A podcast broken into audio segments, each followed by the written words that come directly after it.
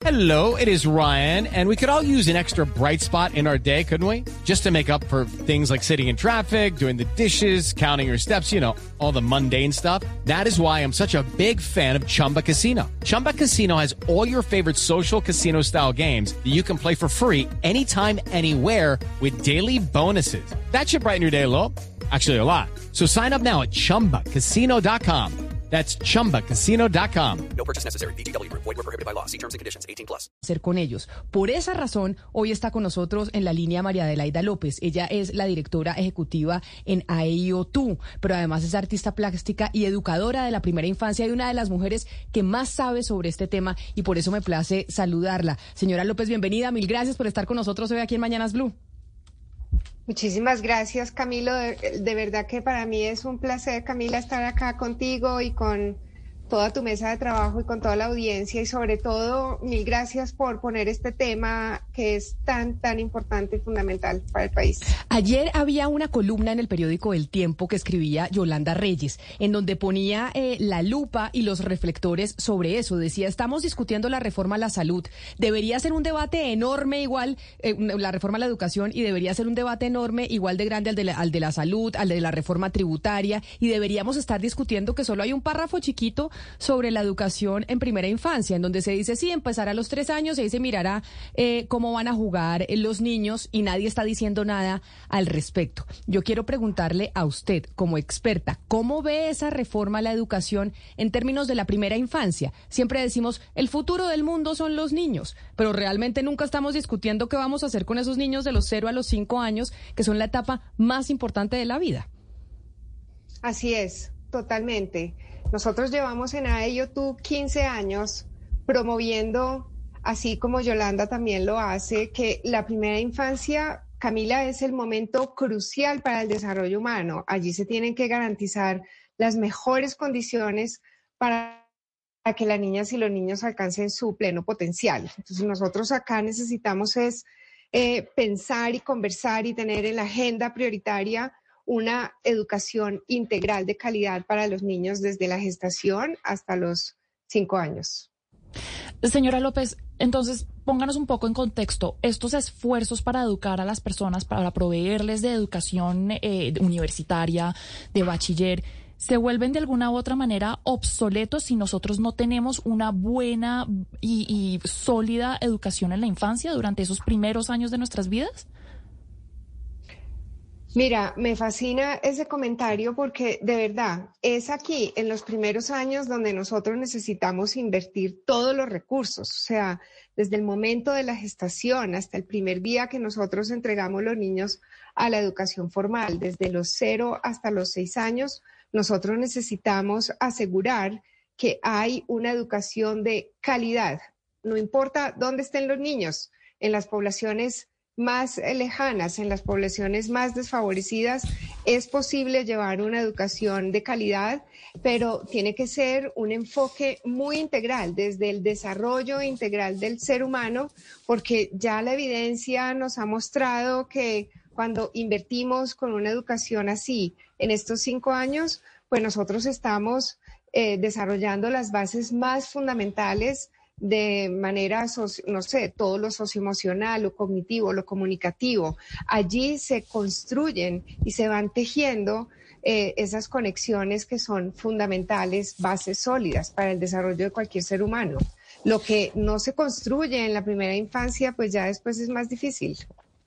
María Adelaida, hace unos días la ministra de Educación dio una respuesta en una entrevista en Blue que de alguna manera eh, explica por qué se prioriza la educación superior y ella, en las palabras de ella, eh, si bien la recuerdo, dice, y, y a partir de ahí se irá bajando, es decir, hacia la educación media y luego a la educación eh, primaria y a la educación inicial para fortalecer todos esta, esos estadios de la educación. Pero por alguna razón este gobierno ha decidido que se empieza con la educación superior y tejiendo hipótesis, pues uno piensa que este gobierno seguramente le está respondiendo así a una gran cantidad de sus electores que fueron los jóvenes que salieron a protestar durante, durante el estallido social. Eh, pero usted nos está diciendo, eso es una equivocación, porque hay que, lo que no se hace en la primera infancia ya después es muy difícil hacerlo eh, más adelante. ¿Cuál sería como un punto que atienda los dos frentes, no? Porque tampoco se puede descuidar, pues, la educación superior con, con, con digamos, las, la conflictividad que eso puede desatar. Así es. Eh, pues mira, nosotros en, en AELlo tú estamos primero convencidos de esta importancia, como ya lo he mencionado, pero también del continuo educativo. O sea, nosotros acá tenemos que pensar en una educación que prioriza toda la trayectoria, que no la fragmenta, sino que está pensando en el desarrollo integral del ser humano, desde que nace hasta siempre. O sea, nosotros tenemos que asegurar que de acuerdo a cada uno de esos ciclos, el ser humano está recibiendo las interacciones y está recibiendo todos los recursos intelectuales eh, que se necesitan para su pleno desarrollo.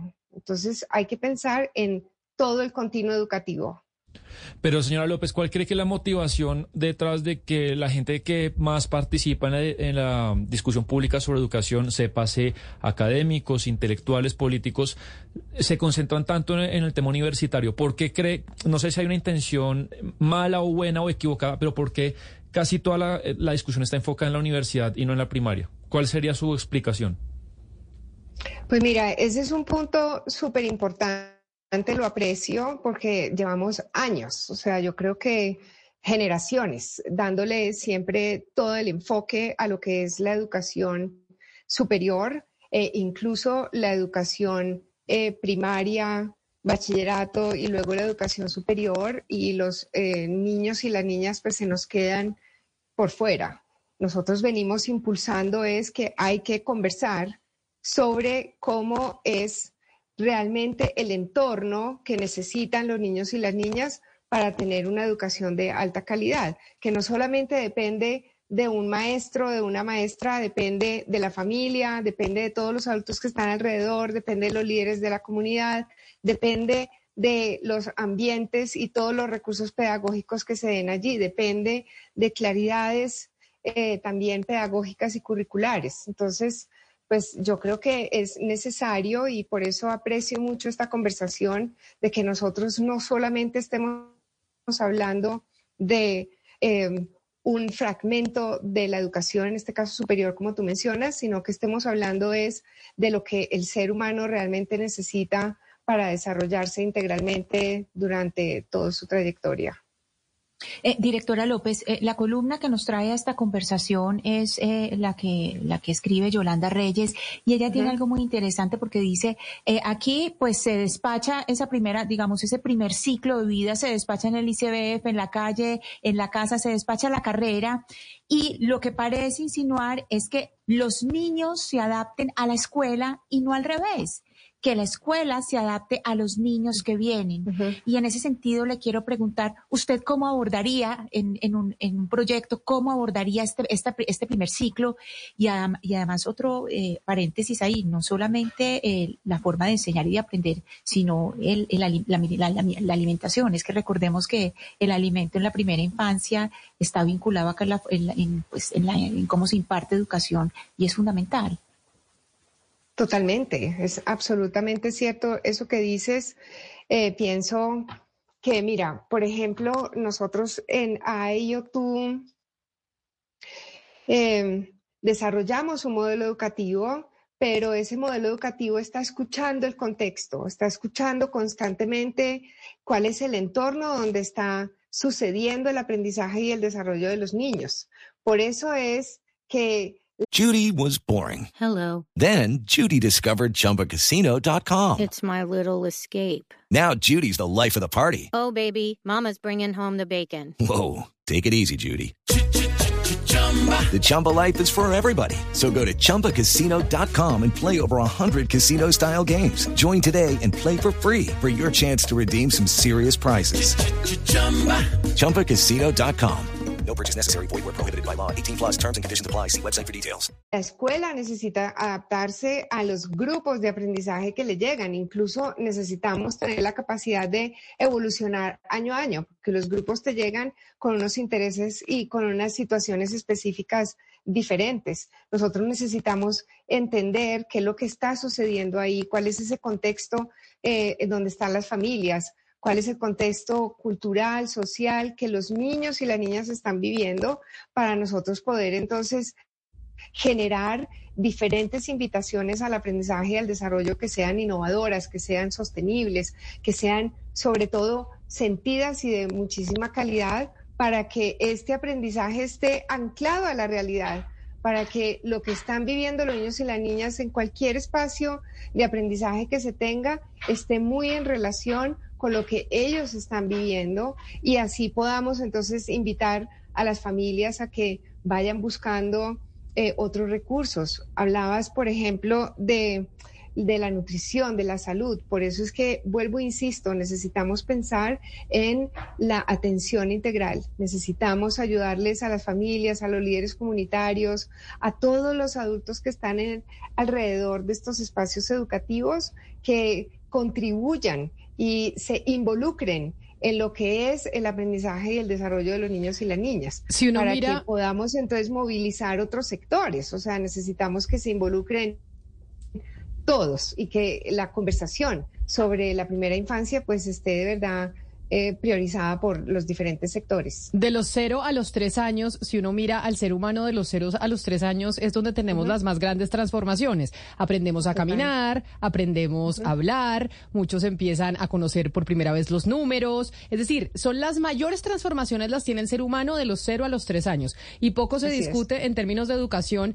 en eh, los gobiernos y en esta reforma a la educación de esa fase, que como lo decía Mariana y lo decía usted, si en esa fase no tenemos una buena atención, no importa lo que hagamos en la universidad, ya ahí puede que estemos llegando eh, muy tarde.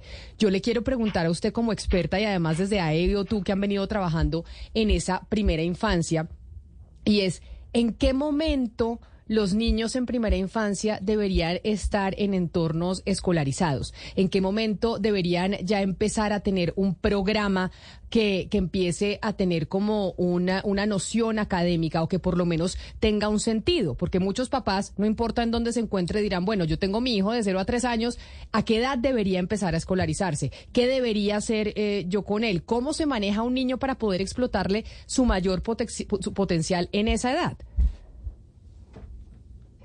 Camila, total. O sea, esto tiene que empezar incluso desde la gestación. O sea, nosotros necesitamos ser adultos con los recursos eh, inteligentes y necesarios, sobre todo saber y conocer muy bien cómo es el desarrollo neurológico, eh, físico, emocional que tiene el niño y la niña. Entonces, tú me preguntas, ¿cuándo? Yo digo siempre, o sea, desde el momento que nosotros le damos la bienvenida a este bebé, este bebé necesita un adulto o unos adultos con las capacidades eh, para poder interactuar de una manera eh, calidosa, para poder fortalecer y construir vínculos, para poder aprender a comunicarse.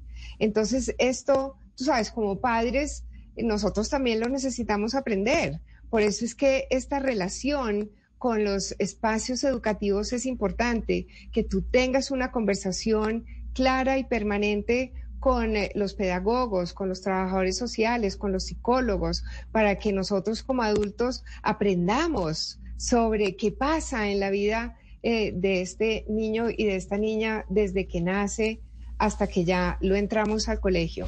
Nosotros necesitamos acá pensar que la visión de aprendizaje no está solamente supeditada a que nuestros niños y niñas aprendan a leer, aprendan a escribir. Nosotros necesitamos que se desarrolle capacidades comunicativas, que se desarrolle el autocontrol, la creatividad, eh, el trabajo colaborativo, el pensamiento crítico. O sea, cuando tenemos un bebé y el bebé se está comunicando con nosotros, pues allí hay una interacción que es de dar y recibir y la queremos sentida, la queremos de verdad que conecte, que articule, que le esté dando al niño y a la niña pues todo lo que necesita.